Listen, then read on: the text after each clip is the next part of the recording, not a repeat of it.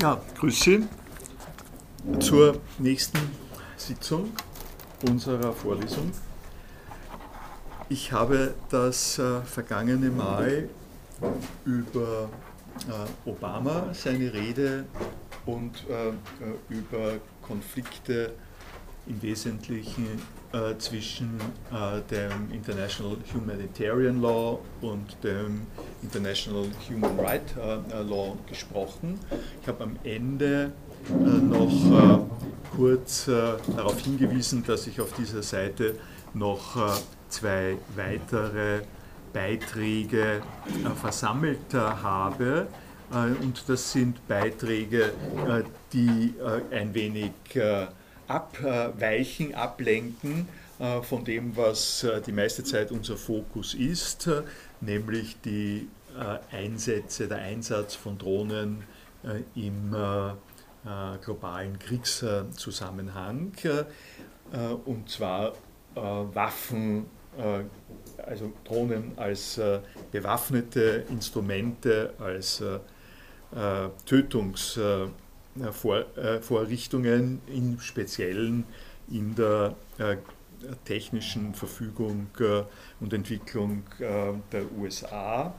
Ähm, diese beiden äh, äh, Punkte 3 und 4, auf die ich jetzt noch kurz hinweisen möchte, sind Ergänzungen und Flankierungen dieser Situation, sind Hinweise darauf, dass man, wenn man über Drohnen eine Vorlesung allgemein äh, macht, äh, äh, doch auch im Auge behalten sollte, dass das zwar wichtig und brennend in einer Weise ist, brennend in mehreren Bedeutungen, aber nicht das Ganze, dass man die Aufmerksamkeit nicht verlieren soll im Hinblick auf äh, Überlegungen, äh, die in die Richtung gehen, dass mit Drohnen äh, nicht, über Drohnen nicht alles gesagt ist, äh, wenn man sich diese aktuellen äh, politisch, äh, ethisch, rechtlichen Überlegungen im Zusammenhang mit Tötung durch Drohnen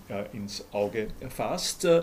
Und zwei, der eine Artikel, der an dieser Stelle von mir gebracht worden ist, der heißt eben haben, äh, können äh, äh, Drohnen auch tugendhaft sein,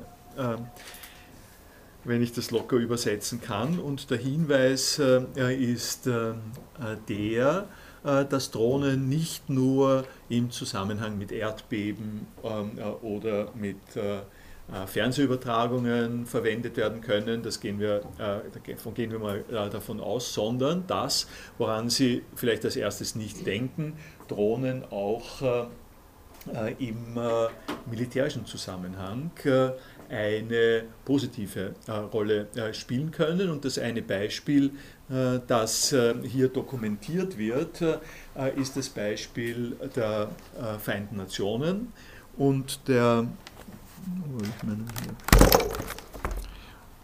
und im Besonderen äh, des Afrika-Einsatzes äh, in den, bei den Vereinten Nationen. In dem Artikel wird also von der Carolyn Kennedy und James Rogers wird darauf hingewiesen, dass eine Vereinte Nationen Peacekeeping Mission äh, in der Central äh, äh, Democratic Republic of Congo, dass die in einem speziellen ähm, Fall konfrontiert gewesen ist mit einer Situation, die jetzt etwas umgekehrt läuft zu dem, was wir diskutiert haben im Zusammenhang mit Jemen, nämlich im äh, im Jemen-Zusammenhang und als ich über die Tötung von Anwar Awlaki geredet habe, war, immer die, war die Rede, das ist ein entlegenes Gebiet und dort haben sich die Leute zurückgezogen und die USA kommt dort nicht hin mit Waffengewalt äh, und äh, schickt darum äh, die, die, Drohnen und das hat so einen Touch von äh, naja, da, da gibt es einen Räuberhauptmann, der versteckt sich dort und plant Böses und wir, wir, wir schicken einen äh, gedungenen Mörder aus oder sowas ähnliches. Äh, eine ähnliche Situation, aber unter anderen Vorzeichen, ergibt sich im, äh, in dieser afrikanischen äh, Friedensmission, dass das nämlich äh, sozusagen out of this world ist, äh, mit 1500 UNO-Soldaten, die den Frieden und die Sicherheit einer 200.000 Einwohner großen Stadt, Goma ist das in dem speziellen Fall gewesen, gewährleisten sollen und denen einfach alle, alle Mittel fehlen, diese äh, Überwachung und Schutzfunktion wirklich auszuüben, äh, weil äh, sie also keine Hubschrauber haben, aber eben auch keine, keine Logistik, keine Reconnaissance Flights, die mit Drohnen gemacht werden können, sodass sie eine Vorstellung haben von den Truppenbewegungen der M23-Rebellen, äh, wie, wie es hier geht. Äh, und es ist an dieser Stelle dokumentiert, dass die ähm, ausgesprochen äh, gerufen haben und beklagt, also beklagt haben, das Fehlen von Drohnen, weil sie an der Stelle vor Ort sitzen und nicht wissen, was im Umfeld herum vorgeht und dass die M23 äh, Rebellen keine Guten sind. Das können Sie nachlesen. Da ist also die äh, äh, Zuordnung, moralisch-ethische Zuordnung dessen, was ist da gut und was ist böse, wo sind die Kindersoldaten ähm, und wo, wo ist die Zivilbevölkerung ziemlich eindeutig ist. Und da sitzt also ein, kleiner Haufen von UNO-Soldaten und kann kann die Stadt nicht verteidigen. Und das hat dann de facto äh, auch dafür, dafür gesorgt, dass diese Stadt eingenommen äh, worden ist von der Rebellengruppe. Äh, und im UNO-Bericht äh, liest sich äh, das eben so. Two of our missions, the United Nations mission in the Central African Republic and Chad, and the African Union United Nations hybrid operation in Darfur, are completing their deployments under difficult circumstances. Together with the United Nations Organization mission in the Democratic Republic of Congo, and so weiter and so weiter. They also continue to lack key capabilities, in particular aviation assets, uh, to enable full implementation of their mandate. Such shortages are especially critical since their mandate require peacekeepers to act rapidly and in a robust fashion across vast areas to implement critical tasks uh, such as the protection of civilians. Jetzt kann man sagen, dass ist äh, insofern ein anderer Bereich, ein anderes Aufgabengebiet, weil die, wenn es, äh, wenn es also äh, noch irgendeinen Ansatz gibt, über Rechtssysteme und internationale Ordnung in solche Konflikte einzugreifen, dann ist es ein Mandat der, der UNO, das quasi gesichert ist und wo man sagen kann, also äh, wenn es eine Berechtigung zum äh, kriegerischen Eingreifen gibt, äh, dann in einem solchen Fall. Und das ist ja gerade anders als das, was die USA machen. Nichtsdestoweniger ist es ein Hinweis darauf, dass Drohnen in diesem Zusammenhang plötzlich etwas anders ausschauen, also plötzlich ihre eigenen Qualitäten bekommen. Sie können sich das in diesen Artikel äh, genauer ansehen, der ist äh, äh, bekannterweise, also ich habe das sozusagen extra ausgesucht von Al Jazeera, wo Al Jazeera, die ja nun nicht die ja, sozusagen die Hauptvertreter der US-amerikanischen Linie sind, aber sehr solide Berichterstattung machen, an dieser Stelle äh, darüber berichten, wie froh die Leute vor Ort über die Drohnen äh, sind, als sie dann gekommen sind und mit Hinweis äh, darauf, dass das gerade gefehlt hat in Ruanda zum Beispiel. Also das ist ein Aspekt darüber. Und eine zweite Sache, an die ich also weit in Europa äh, weg von diesem äh, Standort nicht gedacht habe, aber die ähm, man äh, an der Stelle auch im Auge behalten muss, ist das folgende. um, uh, the overall fatality rate for peacekeepers from, develop, from the developing world is 77% higher than for the developed world, mostly on account of illness. With almost 90% of the troops in the field drawn from the developing world, the United Nations may be wise uh, to directly address uh, the issue of illness. Uh, was da dahinter steht, ist, also gerade in Afrika, ähm, Darfur und so, da kommen ja keine äh, US-amerikanischen, äh, asiatischen oder europäischen Kontingente zum Einsatz, sondern das sind afrikanische Kontingente selbst und die unterliegen genau den gesundheitlich miserablen Bedingungen, die es dort gibt. Und das führt zu einem solchen schockierend hohen Prozentsatz der größeren Sterblichkeit von UN- äh, Peacekeepern 77 Prozent mehr, weil die dort unten operieren und weil sie erstens äh, die klimatischen und sanitären Bedingungen äh, so haben, dass äh, sie äh, dass sie damit gefährdeter sind äh, und zweitens auch, weil sie nicht die nötigen sanitären Voraussetzungen und Routinen mitbringen, die man mitbringen würde, wenn man aus Europa äh, dorthin kommt, mit Impfung, äh, mit Desinfektion und mit all dem. Die, der Einsatz von Drohnen äh, ist an der Stelle, und das ist auch so eine kleine Ironie, nicht? Äh, gerade deswegen, weil, was man oft vorwirft, das so weit entfernt ist, äh, weil das nicht Mensch zu Mensch ist, so, sondern ein technisches Vorgehen, das hinarbeitet für ähm, menschliche Entscheidungsfindung dann nachher, äh, ist es halt einfach so, dass Drohnen äh, nicht anfällig für, Hepati für Hepatitis C sind äh, und an dieser Stelle den, den, guten Zweck auch erfüllen können. So, uh, one virtue of drones would be to reduce the number of ground based monitoring, observing, reporting, and peace enforcement personnel needed in high risk uh, uh, regions. Uh, das uh, ist uh, der eine Hinweis, der in dem Artikel drinnen ist, den wollte ich Ihnen relativ kurz mitteilen. Und die Schlussfolgerung ist zu überlegen, und ich, ich bitte Sie, das nicht ganz aus dem Auge zu ähm, verlieren, äh, dass äh, nämlich äh, nicht einfach deswegen, weil die USA Drohnen, Kampfdrohnen so einsetzt, wie sie sie einsetzt, ähm, damit schon alles gesagt ist darüber, was man mit Drohnen machen kann und auch sinnvollerweise machen sollte.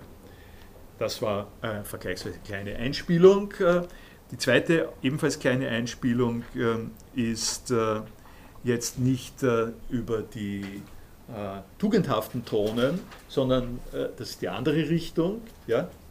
Ich hätte eine Frage zu der ja? Sache, weil wenn man davon ausgeht, dass zum einen Drohnen nicht jede Funktion eines Soldaten am Boden übernehmen können und zum anderen ähm, dann man auch sagen könnte, dass man gleich Flugzeuge nimmt, weil Piloten wahrscheinlich einem ähnlichen Risiko ausgesetzt sind, wenn sie in der Luft sind und, oder wenn sie halt vom Boden eine Drohne aussteuern. Inwiefern ist das wirklich ein Argument jetzt für, für, für Drohnen an sich? Nein, äh, für, es, ist ein, äh, es ist insofern ein äh, relatives Argument, dass man sagt, bevor man in einen Dschungel geht, um zu sehen, was dort stattfindet und einerseits sich aussetzt einen Hinterhalt und andererseits sich aussetzt verschiedenen Krankheiten, ist es sinnvoller, man schickt dort äh, eine Drohne hin äh, und, und macht Luftaufnahmen. Ähm, macht Luftaufnahmen, um herauszufinden, man geht ja nicht in den Dschungel aus, aus, der puren Freude, sondern man geht deswegen in den Dschungel, um herauszufinden, wo der Gegner ist nicht? und wo die sich allenfalls verstecken. Und die, und die Mühe, sich an dieser Stelle der körperlichen Gefahr auszusetzen, erspart man sich. Das ist die Idee, ist eine simple Idee eigentlich. Ne? Aber, äh, es ist eine simple Idee, aber die, äh, die, die, die, kleine bemerkenswerte äh, Anmerkung dazu ist die, äh, dass man an der Stelle sagen kann, genau das was einen sonst, was einen in den bisherigen, also in der US-amerikanischen Verwendung von Drohnen stört und zum Widerspruch äh, herausruft, äh, nämlich dass die Leute 100 Kilometer weiter sitzen und nichts mit dem zu tun haben, was vor Ort der Fall ist. Das dreht sich an der Stelle um. Gott sei Dank haben sie nichts damit zu tun, weil sie würden sich nur anstecken. Das, was ja dasselbe Argument ist, wie wenn du, ich meine, das brennende Reifendepot in äh, äh, Spanien, da kann man auch wahrscheinlich auch mit dem Hubschrauber drüber ähm, erfahren, mit einer Gasmaske oder sowas ähnliches. Äh, aber diese Art von Katastrophe ähm, zum Beispiel, die sollte man wirklich, oder, oder wenn das nächste Mal ein Atomkraftwerk in die Luft geht, ja, äh, diese Art von Katastrophe sollte man äh, sich äh, so zurechtlegen, dass man an der Stelle Maschinen einsetzt, um einen, ein Bild der Situation zu bekommen. Die zweite Flankenbemerkung, flankierende Bemerkung, die ist auch ganz kurz und geht in die andere Richtung, nicht die Tugendhaftigkeit der Drohnen, sondern die Tatsache, dass Drohnen noch viel schlimmer sein können als das, äh, was äh, die USA mit ihnen macht, äh, nämlich sie sind im Prinzip klein, leistbar, steuerbar, leicht versteckbar und können eingesetzt werden äh, über Stadien, äh, über Menschenansammlungen äh, überhaupt, mit bakteriellen Waffen ausgestattet werden, ähm, sind also an der Stelle, sie können, sie können sozusagen eingesetzt werden gegen ein Atomkraftwerk und das sind Dinge, die jetzt sozusagen weit weg von Humanitarian oder Human Rights Law sind, sondern ganz einfach der äh, der Einsatzbereich von Terroristen und äh, die ähm, äh, sozusagen die Aufgabe, die sich daraus stellt, wenn man darüber nachdenkt, ich habe das ja schon zwei, dreimal angedeutet, ist die, ob es nicht so ist, dass eines der wichtigsten Bedenken gegen das, was die USA mit Drohnen im Moment macht, darin besteht, dass man sagt, äh, es äh, senkt die Schmerzschwelle, es, äh, solange, so, solange Obama zweimal in, im Vierteljahr oder, auch nur zwei, alle zwei Jahre eine Rede hält, in der er sagt, ja, wir verwenden Drohnen und versucht, das zu verteidigen, was die USA da macht, ist es eine Frage, ist sozusagen ein Problemkomplex. Aber wenn wenn das so weitergeht und noch ausgebaut wird, äh, dann gerät das äh, oder kann äh, geraten in, einen, in eine unglaubliche Proliferation, wo niemand mehr sich darum kümmert, ob das, ob das jetzt erlaubt ist, ob, ob man da jetzt dann jemanden anklagen kann oder nicht, sondern wo es dann wirklich um die Verbreitung von Angst und Schrecken geht von Seiten äh, gewaltbereiter, äh, politisch-religiöser äh, äh, Gruppen. Äh, hier da vielleicht auch noch kurz vorlesen. Drones possess many qualities which, when combined, make them potentially the ideal means of for terrorist attack in the 21st century. Uh, they can be operated anonymously and remotely. They present little or no risk to their operators. They can be acquired cheaply and easily. The operation can be mastered simple, simply and safely, and they can be used in isola isolation or in large numbers to devastating effects. Uh, mehr will ich da ja, jetzt auch nicht äh, dazu sagen, äh, soll damit äh, genug sein äh, in, der, äh, in der Ergänzung des bisherigen Themas. Das zweite, das letzte im Punkt äh, Politik. Das äh, war mir das vergangene Mal äh, noch nicht äh, so ganz sicher, dass ich das bringen äh, möchte, aber ich glaube, schon, dass das als Ergänzung notwendig ist. Und das habe ich übernahm, überschrieben mit Post, Post Leviathan. und dieses Kapitel, beziehungsweise die Exzerpte aus diesem Kapitel, bewegen sich jetzt nochmal in einem politologisch Philosophie der, Theorie, Philosophie der Politik äh, Zusammenhang, äh, bei dem ich gemerkt habe, dass ich in der vergangenen Vorlesung äh, darauf ständig zu sprechen gekommen bin, ohne äh, ihn äh, wirklich äh, in der nötigen Klarheit vor Ihnen auszubreiten.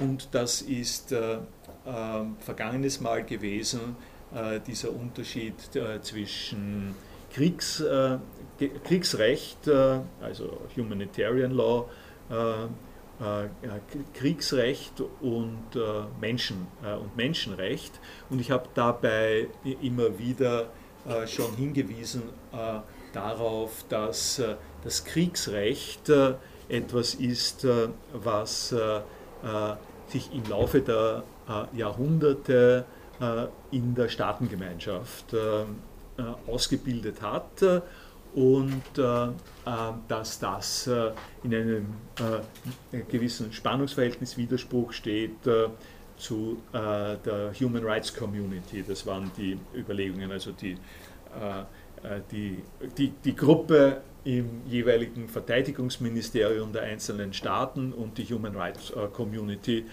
die da gegeneinander stehen.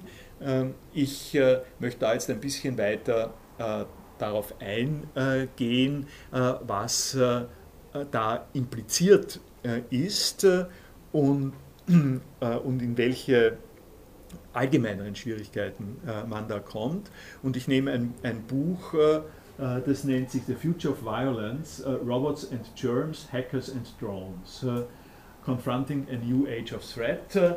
Äh, und steige ein, ist mal ausnahmsweise nicht mit der, mit der Drohnengefahr, sondern mit, der, mit einer Hackergefahr, weil sich äh, an der Stelle in dem Buch äh, sehr schön dokumentieren lässt, worin das allgemeinere Problem besteht, wenn wir mit Gefahren, ganz allgemein Gefahren, nicht jetzt einfach die Drohnengefahr, wie gerade genannt, sondern Gefahren äh, im, äh, in der, im Cyberspace, äh, Gefahren im biologischen ähm, äh, Bereich, äh, Gefahren im, äh, im Robot, Robotics-Bereich, wenn wir damit umgehen, womit wir uns da auseinandersetzen müssen.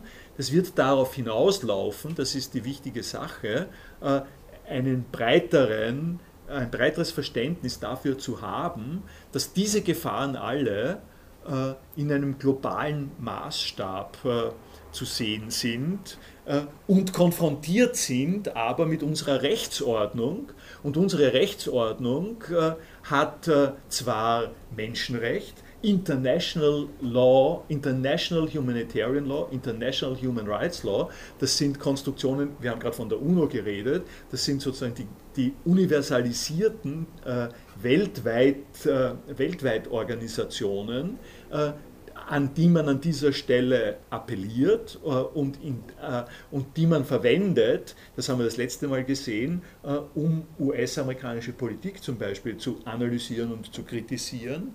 Äh, aber international ist die zweite Stufe zu national. Äh, und äh, womit wir konfrontiert sind, sind internationale Gefahren gegen nationale Ordnungsmechanismen.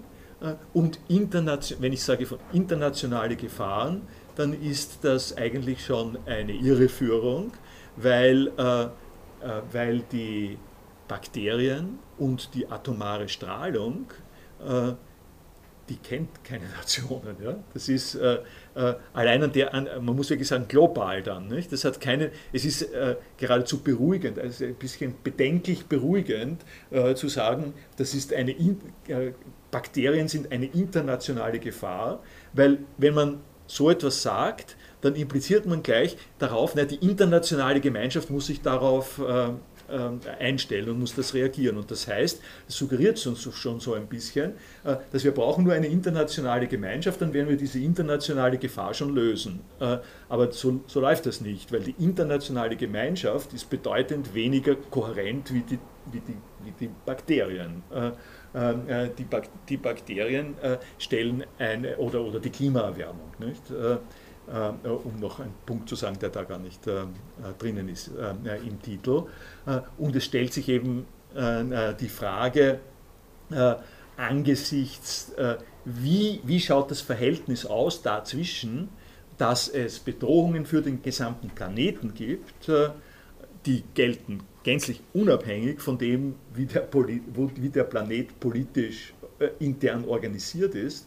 Und wir haben eine politische Organisation, äh, die sich über Jahrhunderte bestimmte Regeln gegeben hat. Äh, und diese Regeln sind einerseits das Einzige, was wir haben, und auf der anderen Seite sind sie nicht ausreichend gegen das, was da zu befürchten ist.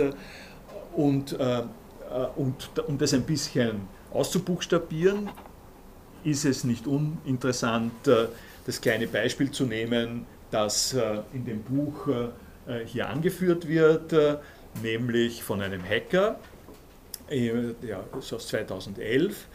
Ein, ein Hacker namens Ox Omar hat äh, äh, 10.000 israelische Kreditkarten-Accounts äh, gesprengt und hat diese Informationen im Internet äh, frei äh, verfügbar gemacht. Er sagt, er ist äh, aus Saudi, ein Saudi National, also aus saudi-arabischer Staatsbürger und er hasst Israel und er bedroht Israel.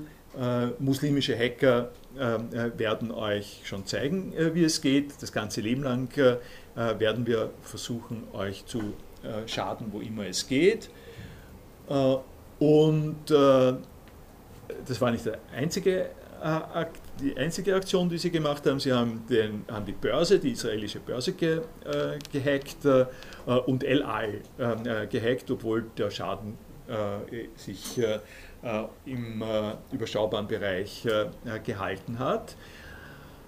das Ganze gegen die Zionisten. die Israelis haben dann versucht herauszufinden, äh, wer das ist äh, und wo der ist. Und äh, die Meldung ist zumindest gekommen, dass das ein 19-jähriger Typ ist, der in Mexiko lebt. Ähm, ob das stimmt oder nicht, ähm, entzieht sich der Kenntnis der, der Leute, die das hier beschreiben, nicht das ist sozusagen die alte Spionagegeschichte. Der Punkt ist nur der, Sie gehen jetzt mal davon aus, sagen wir, er war ein saudi-arabischer Staatsbürger, der in Mexiko äh, operiert hat und den Israelis äh, Tod und Verderben äh, angedroht hat oder zumindest den Zusammenbruch des Computernetzes. Dann kommen die folgenden Fragen. Und das sind jetzt Fragen, die, die, wir uns, die sich jeder stellt, der ein bisschen nach dem Rechtsprinzip äh, äh, geht. Das sind nebenbei äh, Fragen, die Sie kennen im Zusammenhang mit illegalen Downloads bereits. Das sind Fragen, die Sie kennen, wenn Sie auf Apples, Apple iTunes schauen und Ihre, die iTunes-Dienste, wenn Sie die Geschäftsbedingungen anschauen, aufgesplittet sehen in ungefähr 50 verschiedene Nationen der Welt, die jede eine andere Regelung von dem hat, was sie tun wollen mit, äh, mit Apple iTunes, äh, äh, wo, wo sie sozusagen äh, gezwungen werden, durch Hinklicken äh, zu akzeptieren, dass sie eine von 50 Rechtsordnungen, also die, die eine, die für sie stimmt, die eine Rechtsordnung, die halt gerade die österreichische Rechtsordnung äh, für den Umgang äh, mit Intellectual Property ist und den Umgang mit Software ist, diese österreichische Rechtsordnung akzeptieren, in einem Zusammenhang, wo, wo Apple diese verschiedenen Benutzungsbedingungen, nicht die 50 verschiedenen Benutzungsbedingungen, alle sozusagen drüber stülpt über das eine technische Gerät, äh, eine, das eine technische Portal, äh, äh, das Sie haben. Die Fragen sind die folgende. Erstens mal, in welchem Land wird festgestellt, dass der Oxoma überhaupt was Böses getan hat. Also in Saudi-Arabien wird das wahrscheinlich nicht festgestellt. Ja? Äh, wer sagt, dass, er, dass, es etwas ist, äh, äh, was er Böses getan hat? Also in welchem Land wird festgestellt, dass er was Böses getan hat? Welches Land ist zuständig äh, für eine Strafverfolgung? Dasjenige, wo er gerade sitzt, äh, dasjenige, gegen das er seine Aktionen äh, richtet, oder dasjenige, in dem er seine Helfer sitzen hat? Macht es etwas aus, wo die Server stehen, auf denen er arbeitet und von denen er seine Attacken macht? Ist dann, äh, wenn, wenn das ein Account in Mexiko ist und der Server steht in Ecuador, äh, was ist dann? Äh, hat Mexiko oder Saudi-Arabien äh, eine äh, Verantwortung für die Aktionen eines Privat, äh, einer Privatperson. Also ich habe da heute beim, beim Lesen, ich glaube, das steht eh auch in, ja, steht eh auch in, dem, äh, in dem Buch drinnen, ähm, ich habe es jetzt nicht zitiert, äh, es ist äh, äh, es ist wichtig, es ist sozusagen ein bisschen ein Eye-Opener zu lesen, äh, im, von wegen Eurozentrismus und solchen Sachen, dass äh, äh, wenn man jetzt von 9-11 äh, zum Beispiel spricht, äh, die US-Amerikaner Deutschland nicht den Krieg erklärt haben, obwohl die Hälfte äh, der äh, Selbstmordattentater in den Flugzeugen in Hamburg äh, sich zu, zusammengesammelt haben und in Hamburg studiert haben. also USA hat nicht Deutschland den Krieg erklärt. Es hat gesagt, okay, das sind Private Citizens, die in, äh, äh, in, Deutschland unglückseligerweise mal gesessen sind, aber die deutsche Regierung äh, äh kann ähm, äh, dafür nicht wirklich zur Verantwortung gezogen werden. Zum Unterschied dazu haben sie Afghanistan angegriffen. Äh, Afghanistan, ja, da war es plötzlich Afghanistan. Wir, wir, sind im Krieg mit einem Staat, Afghanistan. wie qualifiziert sich ein Staat als Kriegsgegner, wenn ein Private Citizen dieses Staates eine äh, terroristische Handlung setzt, äh, ähm, sollte, das nächste ist das, äh, es geht quasi um Fragen der nationalen Sicherheit.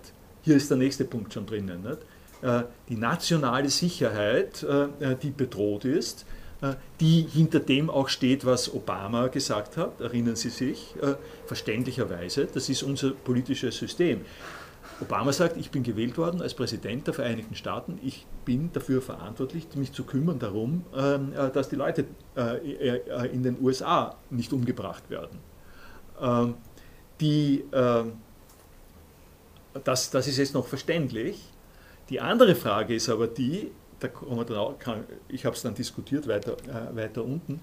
Die nächste Frage ist aber, es ist überhaupt nicht klar, wie diese äh, nationale Sicherheit äh, am besten angegangen wird äh, im Zusammenhang mit der Organisation der jeweiligen Staaten. denn da, was wir das letzte Mal auch diskutiert haben, ist, es gibt es gibt ein Gesetzeswerk, es gibt sozusagen gesetzliche Vorkehrungen, die gelten für die jeweiligen Staaten und die definieren, äh, was gut und was böse ist unter anderem. Äh, die definieren äh, Verbrechen äh, und wie man mit, mit ihnen umgeht. Äh, und es gibt äh, Krieg auf der anderen Seite zwischen den Staaten, unabhängig davon, wie, die, wie diese Staaten jeweils ihr eigenes Rechtssystem organisieren.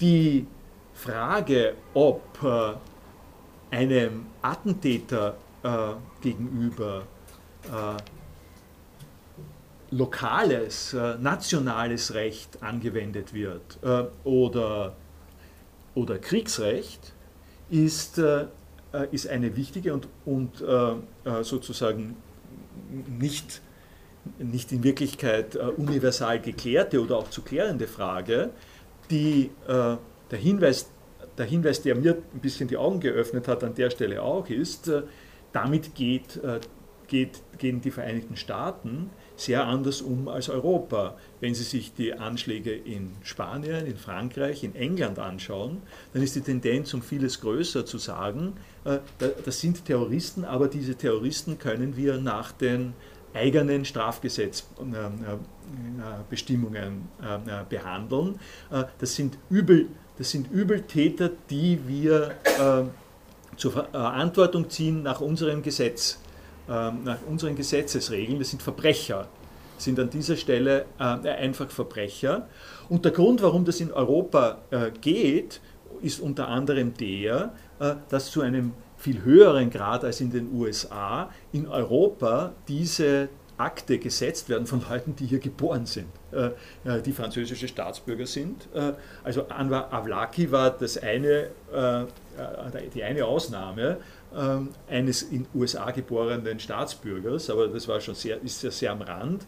Aber die, äh, wie wir wissen, die Paris-Attentäter äh, waren, mehr, mehr, waren mehrheitlich französische Staatsbürger und von daher legt sich nahe, äh, das äh, Nationalgesetz diesbezüglich anzuwenden, während auf der anderen Seite die USA ähm, sich eher einer Bedrohung aus, ausgesetzt sieht von Leuten, die nicht US-amerikanische Staatsbürger sind und darum ähm, viel mehr dieses War on Terror auch international auffassen. Und das sind der Rest, die Attentäter von Boston Marathon, waren das nicht auch amerikanische Staatsbürger? Äh, die sind, also habe mich jetzt auch gerade gefragt, ob die als Kind reinge... Ich glaube, die sind als die Eltern sind äh, nicht amerikanische Staatsbürger. Die Kinder waren, glaube ich, auch schon geboren, wie sie, in den USA, äh, wie sie nach den USA gefahren sind. Äh, es macht, es, ver, es verwischt, es verwischt sich. Ja. Äh, letztlich, äh, letztlich ist es, äh, ist es für den Schaden natürlich nicht wichtig äh, ob das eine oder das andere. Äh, der Grund, warum es aber interessant und wichtig ist, ist, äh, weil in dem Moment, in dem wir mit Staatsbürgerschaft arbeiten, ja, und das heißt mit dem Nationenbegriff arbeiten, kommen wir, kommen wir in diesen verschwommenen, verwischten Bereich zwischen internationalem Recht und nationalem Recht. Ich glaube, in dem muss man auch ein bisschen hinzusehen, dass die USA einfach dann sehr schnell äh, quasi Terrorismus, der Domestic Terrorism ist etwas, was nicht angesprochen wird, also dass wenn jetzt äh, amerikanische Staatsbürger, die nicht gerade muslimischen Hintergrund haben, Gibt, ja. äh, Attentate begehen, also ja. was wir da vor einer Planned Parenthood äh, äh, niedergeschossen haben. Es Richtig. wird nicht als Terrorismus eingestuft, sondern das sind dann halt ganz normale Verbrecher einfach. Äh, äh, Amoklauf, Amoklauf ne? Ja. Äh, das wird nicht eingestuft, es ist allerdings, äh, da, dazu schon, so sehe ich schon auch, es ist allerdings dazu zu sagen, äh, ein es gibt, es gibt schon äh, rechtsextremen Terrorismus, äh, was man auch gegen Ku Klux Klan äh, oder auch den, äh, es gibt den einen Typen, der, äh, äh, der, der, der in, war das Philadelphia oder so, ein großes, ein großes Hochhaus in die Luft gesprengt hat und der aus, sozusagen explizit rechts äh, extreme Auffassungen ähm, äh, vertreten hat. Und es gibt, so einen, es gibt auch einen rechtsextremen Terroristen, der sich in Wälder zurückgezogen hat und dann mit, mit Bomben, äh, mit Briefbomben operiert hat. Hm? Der UNA-Bomber, richtig, der UNA-Bomber. Da ist zwischen dem UNA-Bomber und den, den Leuten, die in der Volksschule die Kinder niederschießen, ist der ist der eine Unterschied, äh, dass, äh, dass der UNA-Bomber sich eine politische Motivation zurechtgelegt hat. Nicht? Der hat, hat demonstriert, gewaltsam demonstriert gegen einen bestimmten Trend in der US-amerikanischen Gesellschaft. Ja, wie wurde der, dann, wurde der dann auch behandelt als nach Kriegsrecht? Der, der wurde, ich weiß, ich weiß es nicht, aber der UNA-Bomber ist zumindest in den, in den Medien wird er schon als Right-Wing Bezeichnet. Es gibt eben Right-Wing-Terrorists auch. Ne? Also, was jetzt gesagt mit dem rechtlichen, wie diese Leute behandelt werden? Ja, der ist natürlich insofern rechtlich behandelt, äh, der ist rechtlich äh, so behandelt worden, dass er einen Prozess bekommen hat. Äh, auch der äh, Tim, Tim McWay heißt er, glaube ich, äh, oder so. Die sind, äh, der, der, wichtige Punkt an der Stelle ist, also, Verfahren, nicht ein gerichtliches Verfahren. Eine Anklage, eine Anklage mit all den Bedingungen, die man im juridischen System hat. Ne? Die, was den Leuten, was ja die Pointe in Guantanamo ist, dass man sich das erspart. Ne? Ja gut, genug jetzt davon, das hatte ich ja das letzte Mal auch schon gesagt, worauf ich jetzt eigentlich hinaus wollte, ist, ja hier sehen Sie es auch nochmal, Criminal Law deals with domestic crimes und Laws of War, da steht endlich mal, da steht Laws of War, das ist dieses International Humanitarian Law, kommt mir immer ein bisschen schwer von der Zunge, also es gibt noch den Gebrauch Kriegsrecht, laws of war are international in, in origin. Und je nachdem, ja, und, und, um das nochmal zu sagen, äh, äh, consider the different stances towards violence taken by criminal law and human rights law on the one hand, and the, by the laws of war on the other. Criminal law starts with the presumption that any violent act between private individuals, absent extraordinary circumstances or justifications, are forbidden and punishable. Only violence sanctioned by the state, mostly for policing purposes, is lawful, and even then only under the strictest uh, uh, conditions. Und uh, wenn Sie das jetzt so hören, springe ich gleich rüber auf das, was, äh, was dann als nächstes, wo ist das da? Äh, das habe ich da über, bin, habe ich das übergangen. Ich glaube, ich habe das. Äh, ja, ich glaube fast, dass ich es vergessen habe reinzutun. Okay, aber man kann an der Stelle äh, direkt darauf hin, äh, äh direkt darauf hinkommen. Äh, alles das, was ich jetzt gesagt habe, äh, ist ja nicht von immer da gewesen, äh, und äh, scheint uns selbstverständlich, scheint uns ganz selbstverständlich zu sein. Äh, erinnern sich an den Thomas Nagel, Gewaltausübung gegenüber Personen ist bei uns im Prinzip verböhnt im privaten Gebrauch, aber der Staat ähm, darf so etwas. Nicht? Man spricht von Gewaltmonopol des Staates. Wie kommt es zu diesem Gewaltmonopol des Staates? Das hat eine Geschichte in der äh, politischen Philosophie und die Schlagworte dafür sind Thomas Hobbes äh, und äh, John Locke und das Superschlagwort darüber ist Leviathan. Ich weiß nicht, wie weit äh, Sie das äh, schon wahrgenommen haben, in Philosophie oder sonst wo. Das berühmte Buch von, äh, von Thomas Hobbes, Leviathan, das argumentiert, das ist eine Konstruktion darüber, äh, wie ein Staat äh, legitimiert werden kann, in dem speziellen Fall also äh, Großbritannien in der frühen Neuzeit. Und dieses es ist so quasi halb experimentell und halb ein Gedankenexperiment. Wie kommt es zu einem Staat? Die Konstruktion ist die folgende. Wenn man keinen Staat hat, dann schaut es aus wie im Wilden Westen. Äh, den hat es damals noch nicht gegeben, aber das kann man heutzutage sagen. Dann herrscht, dann herrscht das Gesetz, es herrscht, äh, das Gesetz herrscht nicht, was ist die, äh, es herrscht das Chaos, nicht? Das, es, herrscht die, so, es, herrscht, es herrscht die Willkür. Der, der Mensch ist nicht gut von sich her, sondern er trickst und unterdrückt und schwindelt und äh, ist nicht äh, in der Regel so angelegt, äh, dass er friedlich mit den anderen Leuten kooperiert, vor allem dann nicht, wenn es darum geht, was zum Essen zu haben oder seine Kinder auf eine Erfolgsspur zu bringen oder sowas ähnliches. Also ein, ein nicht geregelter Zusammen, eine nicht geregelte Zusammenballung von Menschen hat ein hohes Aggressions- und Gewaltpotenzial und, äh, und was machen die, äh, äh, die Leute, die einem solchen Terrorregime, sagen wir so, der Terrorregime der einzelnen ähm, stärksten, die gerade sind, ausgesetzt sind. Sie setzen sich zusammen und machen einen Vertrag, machen einen Gesellschaftsvertrag. Wildwestfilme leben, leben davon, nicht? wenn Sie den absolut großartigen Film, ist einer der besten Filme, die ich überhaupt kenne, The Man Who Shot Liberty Valance von John Ford kennen. Da gibt es den äh, da gibt es den einen Typen, den Liberty Valance, der einfach die Leute terrorisiert äh, äh, und auf der anderen Seite die, den Versuch des Ortes, den Sheriff, der Sheriff ist dem nicht gewachsen, aber einen Rechtsanwalt ähm, zu nehmen und das Recht, das Recht sozusagen zur Geltung zu bringen.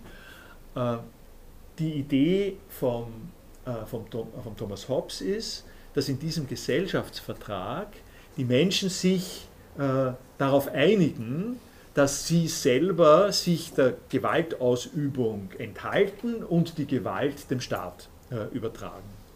Äh, das ist äh, der Anfang des modernen Staatsrechts, dass wir diese Art von ähm, äh, von Translatio äh, mehr oder weniger haben, äh, was, was bei uns ja einigermaßen gut, also bei uns ist jetzt der reiche Norden ähm, und nicht nur dort einigermaßen funktioniert, dass der Staat dafür, dass er diese Befugnisse bekommt, seinerseits der Staat in der Dokumentation sozusagen die Verpflichtung übernimmt, äh, die Bürger jetzt äh, auch entsprechend zu schützen äh, vor den Gefahren der Übergriffe aus ungeregelten Bereichen.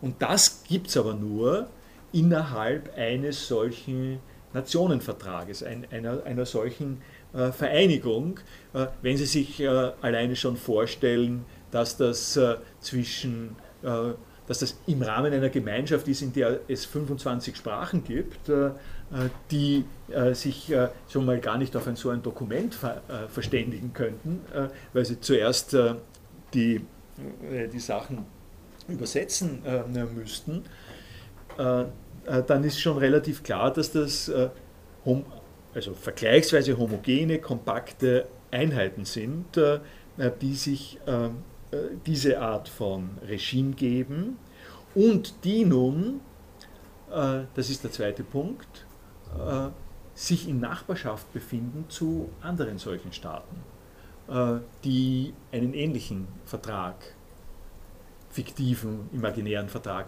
geschlossen haben. Und an der Stelle haben sie schon, also das ist eine, äh, die Tatsache, dass es Internationalität, internationales Recht gibt, äh, ist geradezu eine Folge daraus, äh, dass es einerseits diese Konstruktion von Rechtsstaat gibt und dass diese Rechtsstaaten, die einzelnen Rechtsstaaten, aber auch nebeneinander existieren, koexistieren und auch Konflikte austragen. Und für die Regelung der Konflikte äh, zwischen unterschiedlichen Rechtsstaaten ist äh, nichts vorgesehen innerhalb der einzelnen Staaten, äh, klarerweise. Und die schöne idealisierende Vorstellung ist natürlich die, dass wenn wir nicht nur einen Rechtsstaat haben, sondern auch eine Demokratie, dann verständigen sich diese demokratischen Rechtsstaaten, alle auf äh, bestimmte Rechtsprinzipien äh, und es geht dann zwischen den Staaten einen ähnlich geregelten Verlauf, ähm, nimmt es einen ähnlich geregelten Verlauf wie innerhalb der Staaten selber. Und die internationalen Konventionen, die die es gibt, ganz zu schweigen von den Vereinten Nationen, die gehen natürlich in diese Richtung. Äh, wenn äh, man, äh, und im speziellen Fall, wenn ich da jetzt gleich beim, beim Kriegsrecht bin, die Genfer Konvention und die diversen Zusatzvereinbarungen sind solche Versuche, das Verhältnis zwischen Staaten auf Konventionsbasis als auf ein Rechtsfundament zu stellen, das allerdings nolens volens immer etwas äh, holpriger, umstrittener, unterschiedlicher äh, ausgelegt wird äh, als die äh, Rechtsordnungen der einzelnen Nationalstaaten. Mhm. Allein schon deswegen, weil Nationalstaaten, also ein, ein, Rechtssystem ist das Rückgrat eines Nationalstaates. Das, ohne das äh, bricht der Staat zusammen. Das sind die Fälle von Failed State. Äh, in inter, das internationale Recht kann nicht dieselbe Art von konstitutiver Kraft äh, zur äh, Definition und äh, Praxis äh, von Staatengemeinschaften geben. Äh, in der Europäischen Union, ich habe vergangenes Semester darüber länger geredet, haben sie die besondere Geschichte, dass wir ein Staatenbund sind, wir kann ich jetzt sozusagen sagen, als Mitglied der Europäischen Union ein Staatenbund sind, mit ausgesprochen unterschiedlichen Rechtssystemen, äh, die gleichzeitig überwölbt äh, werden sollen von einem äh, transnationalen Rechtsordnungsrahmen, der aber, wie wir, wie wir am eigenen Beispiel sehen, bei der ersten gröberen Katastrophe ähm, oder sagen Herausforderung, um nicht Katastrophe zu sagen, bei der ersten gröberen Herausforderung an allen Ecken und Enden ähm, zu krachen beginnt die, ähm, diese Timothy McVeigh heißt übrigens, äh, er war nicht Philadelphia, sondern Oklahoma City. Ähm, nur äh, weil ich es äh, gerade gesehen habe. Okay, das, äh, das reicht jetzt äh, äh, schon einmal dafür, Sie jetzt noch ein bisschen darauf hingewiesen zu haben, welche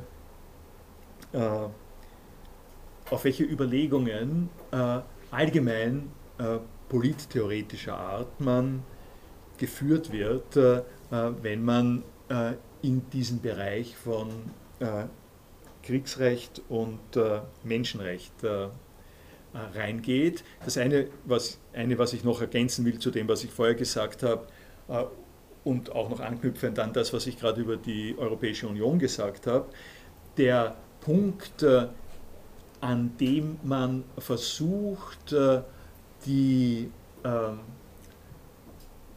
ähm, also die, diese, die dünne Atmosphäre, sagen wir mal so, äh, die Verdünnung der, der Rechtsatmosphäre, äh, die es gibt, wenn man aus dem nationalstaatlichen Bereich heraustritt, zu verdichten und zu kodifizieren, das, sind nun, äh, das ist dann genau das Men die Menschenrechtsgesetzgebung äh, zum Beispiel. Äh, an der Stelle, ich bin, ich bin kein politischer Philosoph oder politischer Theoretiker, das heißt, ich sage das mal eher im, All, im Allgemeinen und ohne, ohne da große Anforderungen daran zu stellen. Es gibt, es gibt natürlich sagen, sagen wir so, wir sehen bei TTIP zum Beispiel, was passiert, wenn, äh, wenn verschiedene Nationalstaaten versuchen, äh, eine Rechtsregelung, einen Rechtsrahmen zu finden, äh, um ihre Handelsbeziehungen äh, auf einen neuen Weg äh, zu bringen. Wie kontrovers und äh, kompliziert und auch gezeichnet von Machtkämpfen das ist. Also da äh, das ist ein ganz ein eigener Bereich. Um aber diese Sache äh, stabiler äh, zu machen, in kritischen Punkten passiert eben so etwas wie die Rede von Menschenrechten. Und die Rede von, von Menschenrechten, also Kriegsrecht und Menschenrechten, ähm, gibt, gibt eine Gelegenheit, zu versuchen, äh, darauf hinzusteuern, dass, äh, die, dass, dass bestimmte Intuitionen, die man äh, aus äh, unterschiedlichen Traditionen mitbringt, dass zum Beispiel, dass alle Menschen, so, so einfache Intuitionen, wie alle Menschen gleich sind, nicht? Äh, das gleiche Recht haben, gleiche, äh, gleiche Verpflichtungen äh, haben, äh, dass ihnen das aber auch alles äh, so bestimmte Basics zugestanden werden müssen.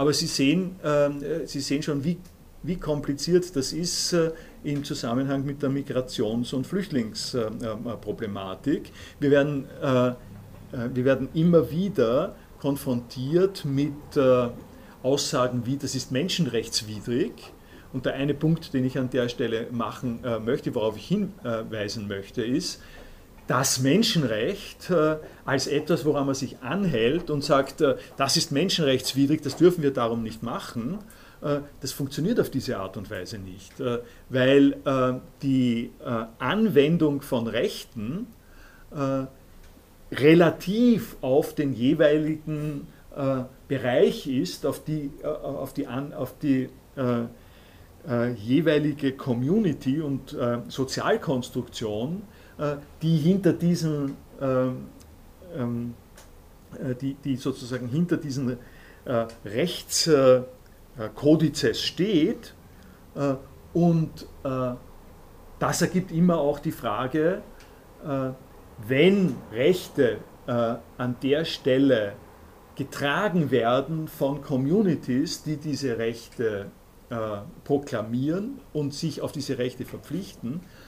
Welche Communities sind das? Wie kann man ihnen vertrauen? Äh, wie kann man äh, sich auf sie verlassen?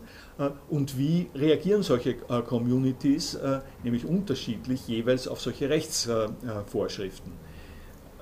ich ver, vergehe, also verlasse, verlasse da jetzt das Thema, von dem ich eigentlich angefangen habe und stoppe diese Überlegungen, um zum nächsten Unterkapitel äh, zu gehen. Vorher will ich aber auch noch fragen, ist das dann die Gesetzeslage?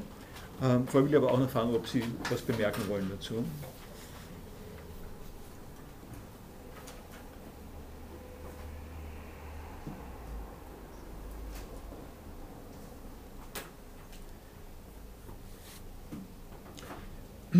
Wenn nicht, dann äh, ein paar Gedanken über das äh, äh, Kriegsrecht, äh, das ist das eine, und das andere ist äh, ein Artikel, der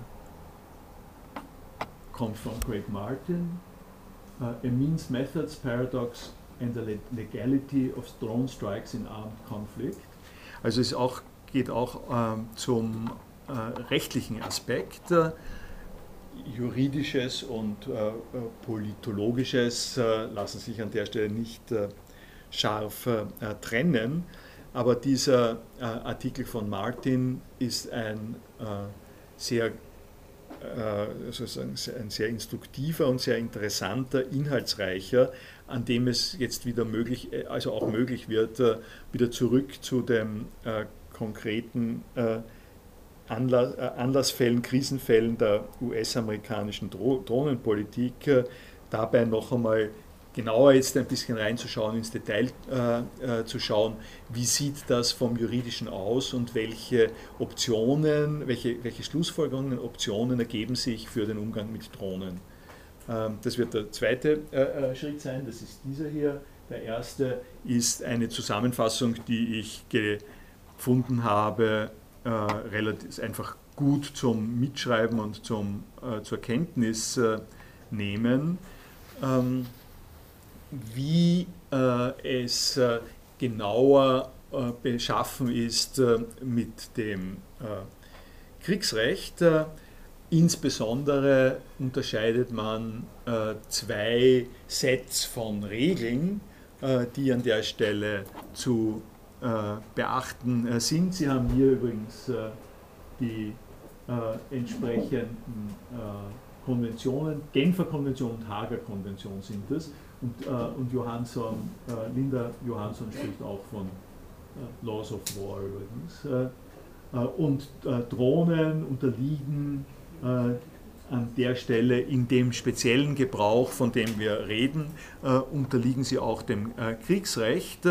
Und eine der Fragen, die in, dieser, in diesem Kapitel über Recht wichtig werden wird, ist jetzt die Frage, ob Drohnen, wenn man sie unter dem Aspekt des Kriegsrechts äh, betrachtet, äh, etwas Besonderes haben, einen Unterschied machen, als äh, ein Typus von Waffen etwas Spezielles sind oder ob für Drohnen dasselbe gilt äh, wie für Cruise Missiles äh, oder Langstreckenbomber oder Panzer, sowas ähnliches.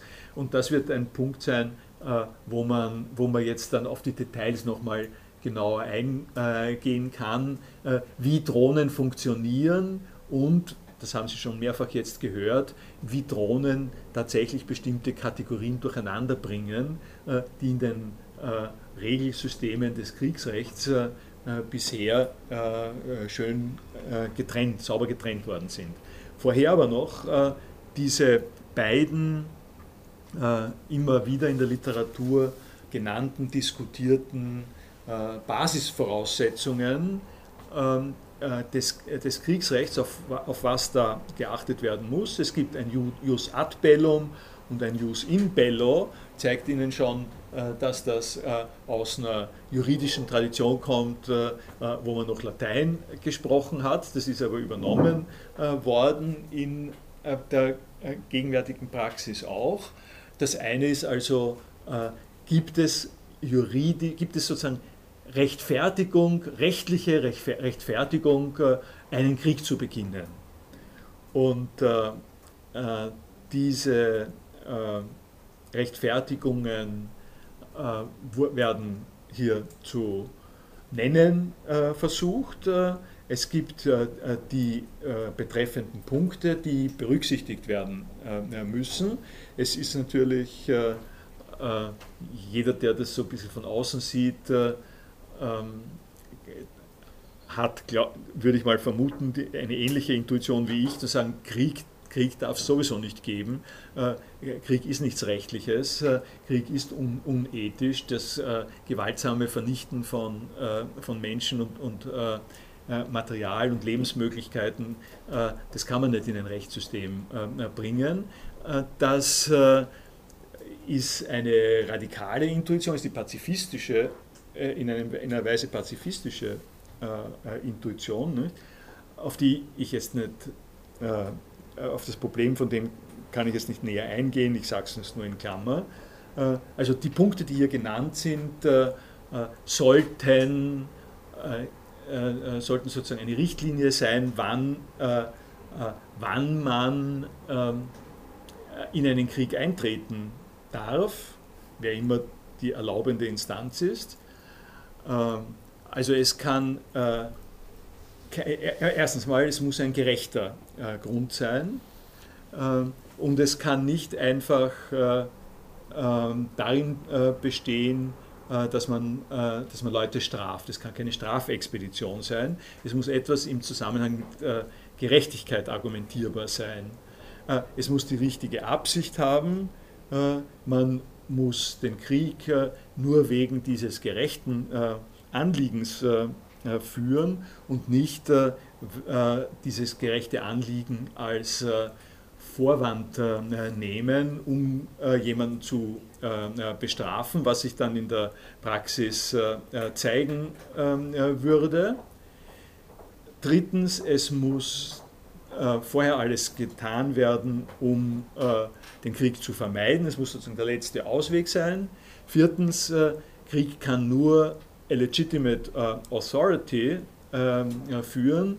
Äh, was immer das ist, das ist, was es hier heißt, also nur Staaten, wird kurz, wird kurz erwähnt, welche Staaten gerechtfertigt sind und wie die Gerechtigkeitsvorstellungen der jeweiligen Staaten ausschaut, die das legitim dürfen, ist eine zweite Frage.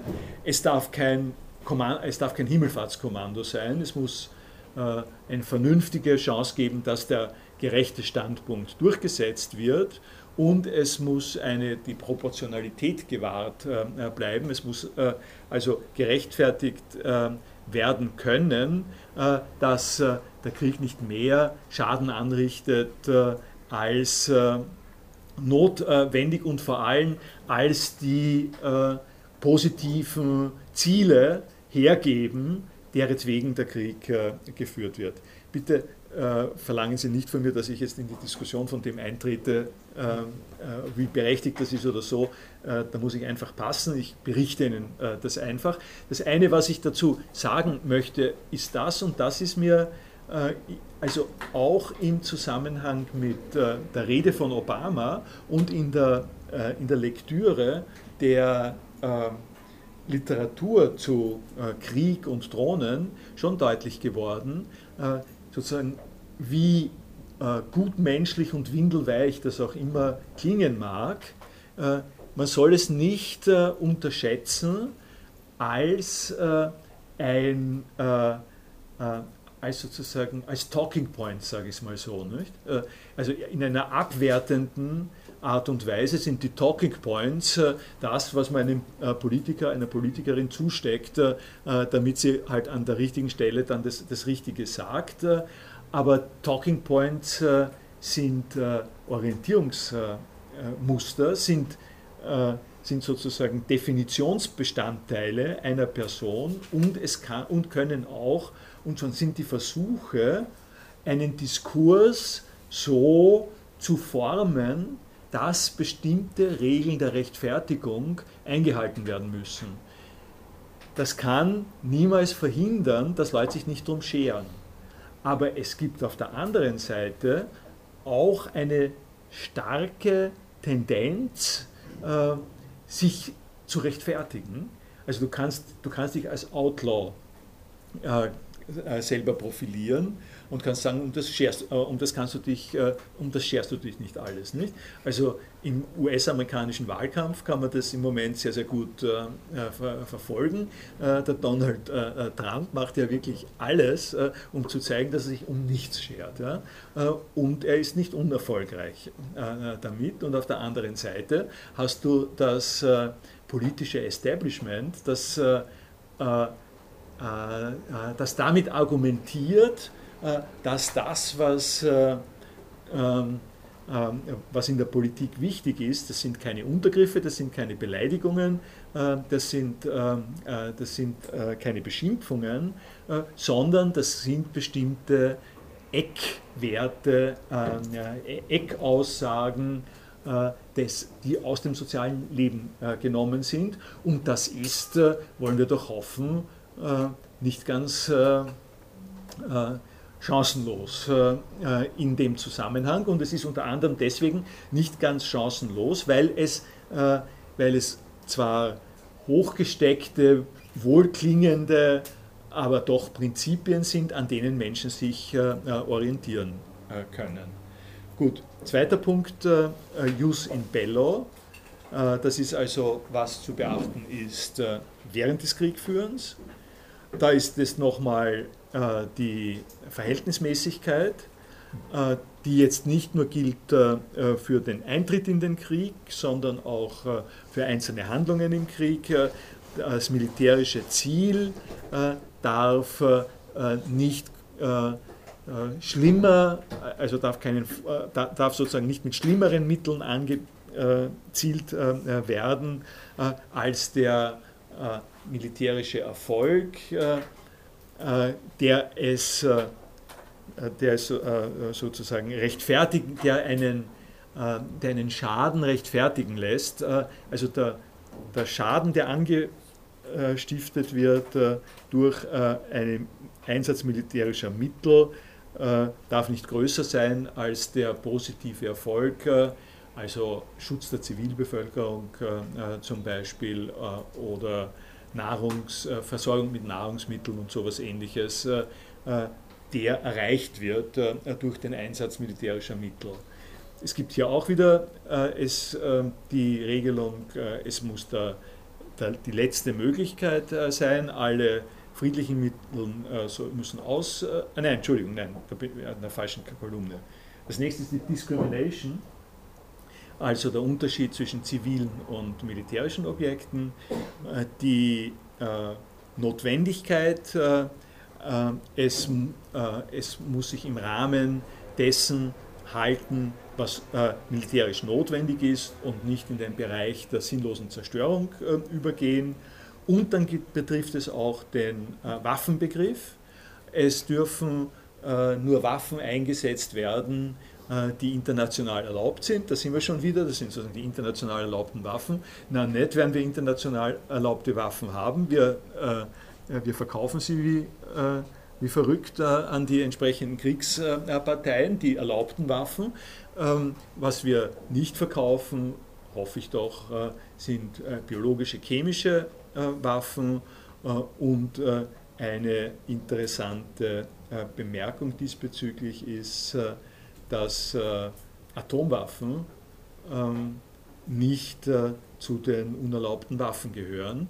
Äh, wahrscheinlich ist da die Geschichte der Vereinigten Staaten mit eine Rolle, weil wenn die Vereinigten Staaten ähm, äh, Atomwaffen eingesetzt haben, die Vereinigten Staaten werden sich wehren dagegen und Israel wird sich wehren dagegen, Atomwaffen als unerlaubte Waffen zu betrachten. Äh, in dem Maße, in dem sie selber mit die äh, Hauptproduzenten dieser Waffen sind. Gab es denn irgendwie Versuche, das äh, recht anzugleichen? Weil wenn man sich das so anschaut, dann scheint der einzige wirkliche Problempunkt in, in unserem Fall ist zu sein, dass halt, also weiter oben, dass, äh, dass es nur zwischen Staaten passieren kann, aber alle anderen Punkte treffen jetzt auf eine, also wenn man wirklich eine, eine, eine klar definierbare Terrororganisation hat, ist der ganze Rest ja anzuwenden. Ist anzuwenden, ja. ja das, äh, also das mit den Staaten, äh, das, das ist, eine richtige, ist eine richtige Analyse und äh, die, äh, um, um da weiterzugehen, der nächste äh, Artikel von, äh, eben von Craig Martin, der beschäftigt sich jetzt genau mit dieser Frage, also nicht genau mit dieser Frage, aber, aber doch einer sehr benachbarten Frage, nämlich, gibt es etwas an Drohnen als Waffe, äh, was äh, einen in die Lage versetzt zu argumentieren, dass die Drohne alleine schon nicht erlaubt ist. Nicht? Also bei chemischen Waffen oder biologischen Waffen ist es, ist es so, dass man, äh, dass man sagen kann, dass äh, in, der, in der Natur der Sache, in der Natur der Sache einer bakteriellen Bombe liegt drinnen, dass die nicht unterscheiden kann zwischen äh, Zivilisten und äh, Kämpfern, äh, dass sie äh, ähm, nicht dass es, es nicht möglich macht, eine Verhältnismäßigkeit einzuschätzen, dass sie außer Kontrolle geraten kann und deswegen nicht äh, kalibriert äh, äh, werden kann, sozusagen, dass sie, das, okay, reicht schon, also an der Stelle kann man sagen, die disqualifizieren sich aufgrund der, aufgrund der Qualität der Waffen.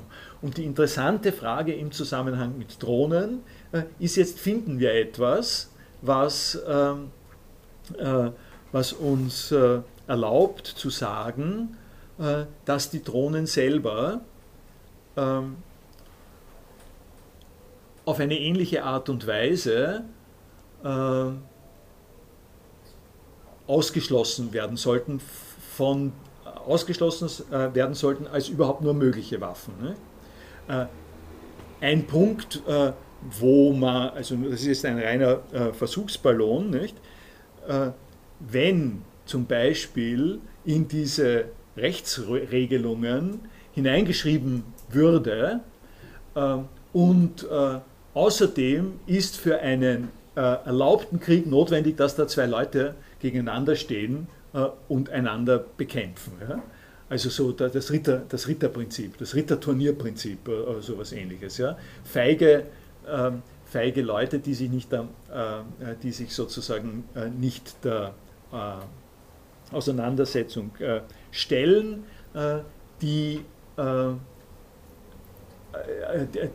das sind, äh, das sind zum Beispiel Terroristen. Ne?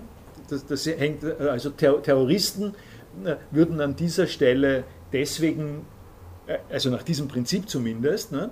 abgesehen davon, dass sie auch keine Staaten sind, aber nach diesem Prinzip sind Terroristen äh, reichen sozusagen auch in den Bereich, äh, dass es keine Symmetrie gibt. Nicht? Wenn, man, wenn man sagen würde, im Krieg äh, ist, ist die Symmetrie des, von Angriff und Verteidigung ist notwendig, was ja sich ergeben würde, was interessanterweise ja naheliegen würde, wenn man von der, vom Staatensystem ausgeht. Ja? Äh, wenn, es, äh, wenn, es, wenn Krieg das ist, was wir nennen, wenn Staaten aufeinander losgehen, äh, dann ist es eine symmetrische Beziehung. Der Krieg hört auf, wenn ein Staat nicht mehr, mehr kämpft. Das nennt man Kapitulation.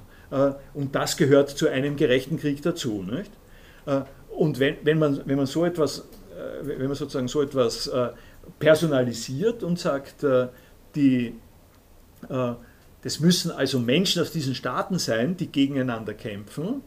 Äh, dann äh, könnte man sagen, Drohnen sind verboten von vornherein. Ja? Weil Drohnen sind eine Art von Waffen, die das genau nicht machen. Und eine der Herausforderungen in, äh, in der technischen Entwicklung von Drohnen ist, dass wir vor, ähm, vor 100 Jahren äh, gerade nochmal in der Fantasie uns vorgestellt haben, äh, dass es einen Krieg gibt, äh, den, den die Roboter gegen eine Nation spiel, führen. Nicht? Dass, dass, dass eine Roboterarmee ein, einmarschiert und einer, eine Nation zu unterwerfen versucht, in dem Maße, in dem wir jetzt mit Drohnen und nicht nur mit äh, von, äh, von fremd, also von äh, menschlichem Personal gesteuerte Drohnen, sondern auch automatisierte Drohnen haben, äh, würde äh, sich die Frage stellen, ob diese, dieses Symmetriepostulat in das Kriegsrecht aufgenommen werden muss und damit Drohnen von vornherein verbieten würde. äh, oder ob wir damit äh, ähm, zurechtgeben, ob wir das so akkommodieren können, äh, dass wir sagen, Drohnen sind eine neue Waffe, passen aber noch in dieses Kriegsrecht rein. Und die, weil, weil mir da jetzt die Zeit ein bisschen kurz wird, will ich Ihnen vorwegnehmen, da komme ich erst nächstes Mal genauer dazu, aber vorwegnehmend will ich Ihnen äh, sagen, worauf das hinausläuft, äh, was der Craig Martin sagt. Er sagt, also er spricht tatsächlich von, äh, von the nature of, habe ich das da zitiert, das weiß ich gar nicht, applicable laws, the nature of armed drones, also er verwendet da auch wirklich die essentialistische Betrachtungsweise, also was diese Waffen im Prinzip ausmacht. Und er fragt, ist es jetzt so, dass man sagen könnte, diese Waffen disqualifizieren sich von vornherein? Oder ist es so, dass man wie mit allen anderen, äh, also mit den anderen gebräuchlichen bekannten Waffen sagen muss, die Waffe selbst ist es nicht, es ist äh, die Art und Weise, wie Menschen damit umgehen. Also einen Panzer, eine Bombe, äh, eine ähm, Kanonenattacke sind unterliegen diesen äh, äh, Prinzipien, die müssen nach diesen Prinzipien äh, durchgeführt werden, damit sie gerecht sind. Äh, und wenn sie nicht gerecht sind, dann sind sie deswegen nicht gerecht, weil die Menschen äh, sie falsch eingesetzt haben, also sie nicht nach diesen Prinzipien eingesetzt haben, nicht aufgrund dessen, dass sie überhaupt äh, eingesetzt werden.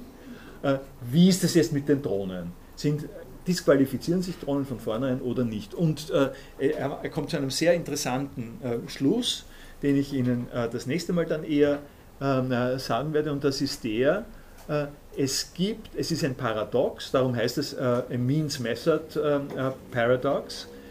Äh, die Means sind die Waffen und die Methods ist der Gebrauch von Waffen.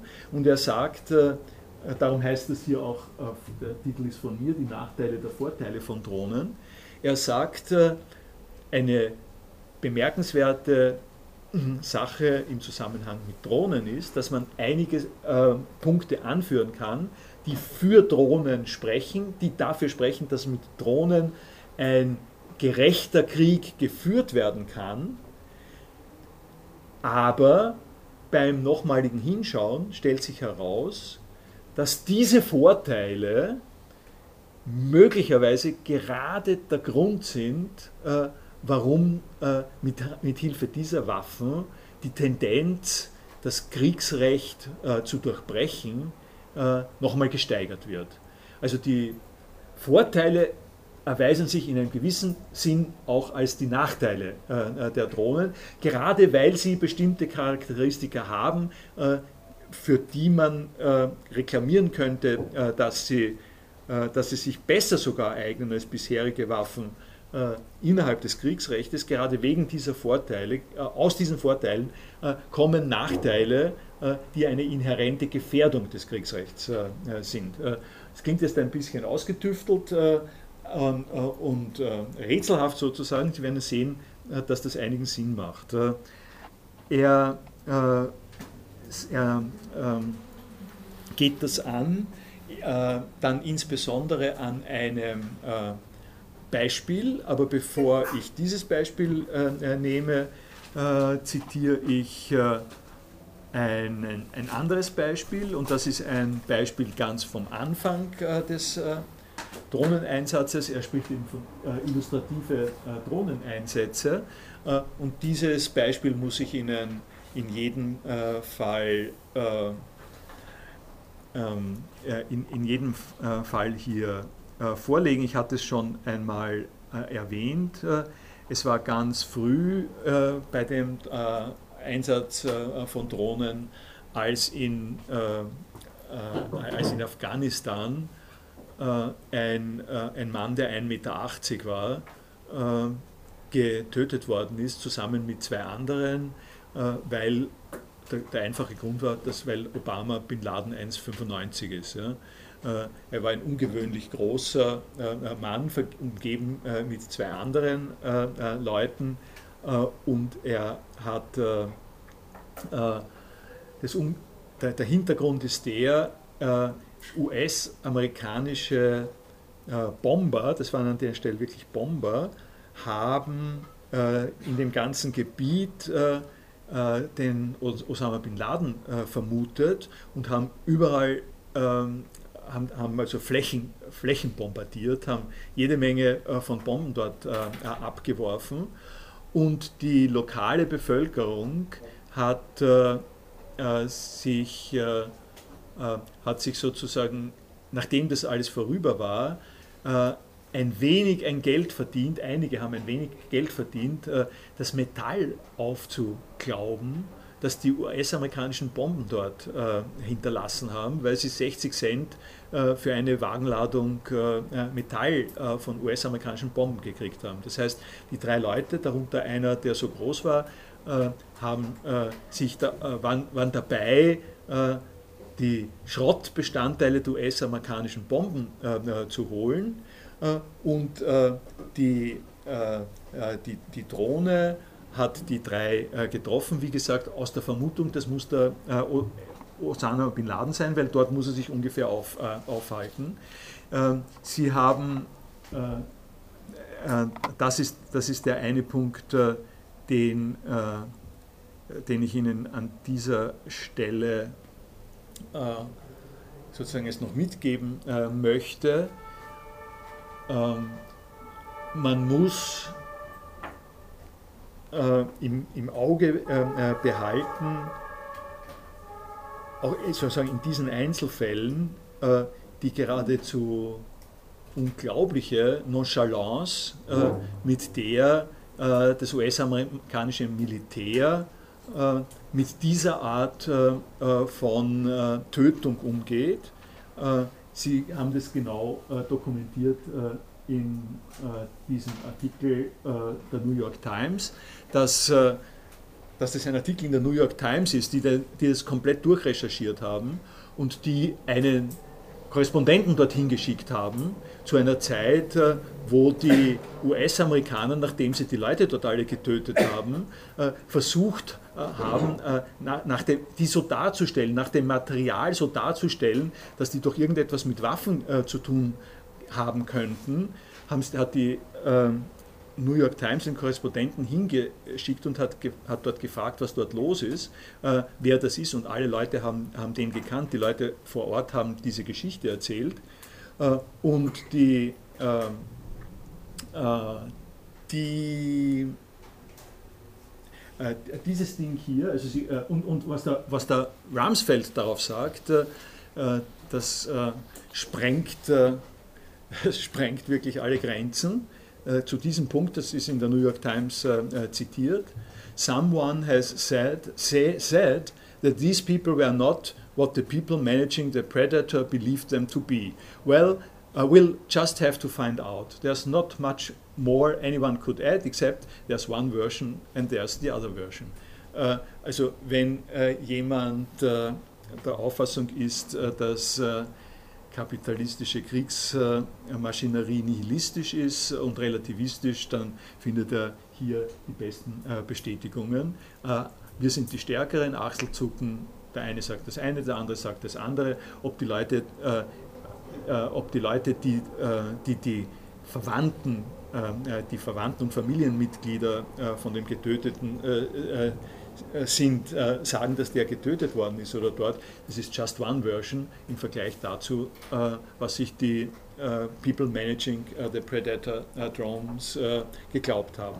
Aber die eine Sache, auf die ich noch schnell hinkommen werde, das hier, das zweite, was ich gesagt habe, das ist ein CNN-Mitschnitt, das ist aus einem Fernsehauftritt von einem äh, General, US-amerikanischen General, den Sie äh, als Protokoll hier nachlesen können und äh, müssen sich mal vorstellen, äh, mit welcher Trennschärfe äh, und äh, Sachorientierung die US-Amerikaner darüber geredet haben. Das lese ich Ihnen als letztes noch vor.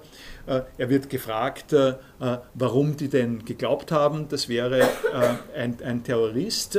das eine noch vorher. Victoria Clark, a civilian spokesman for the Pentagon, added, We are convinced that it was an appropriate target, although we, did, we do not know yet exactly who it was. Äh, das muss ich nicht weiter kommentieren. Äh, äh, die eine Sache, die, äh, äh, wo man sozusagen in der Sprache schon sieht, äh, was da sozusagen alles dahinter ist, das ist der Versuch zu erklären, Äh, warum sie den, äh, den erschossen haben. Things like weapons and ammunition, including things like communication systems, or at least things that would give you the impression that there might have been communication devices. Documents in English having to do with like with applications for credit cards possibly or maybe for airline schedules. So the intelligence that was garnered to be able to facilitate the strike the initial indications afterwards would seem to say that these are not peasant people up to up there farming. Uh, also eine, eine, nieder, eine niederschmetternde uh, öffentliche Rechtfertigung von dem was da passiert. Lassen wir es mal dabei danke Thank you.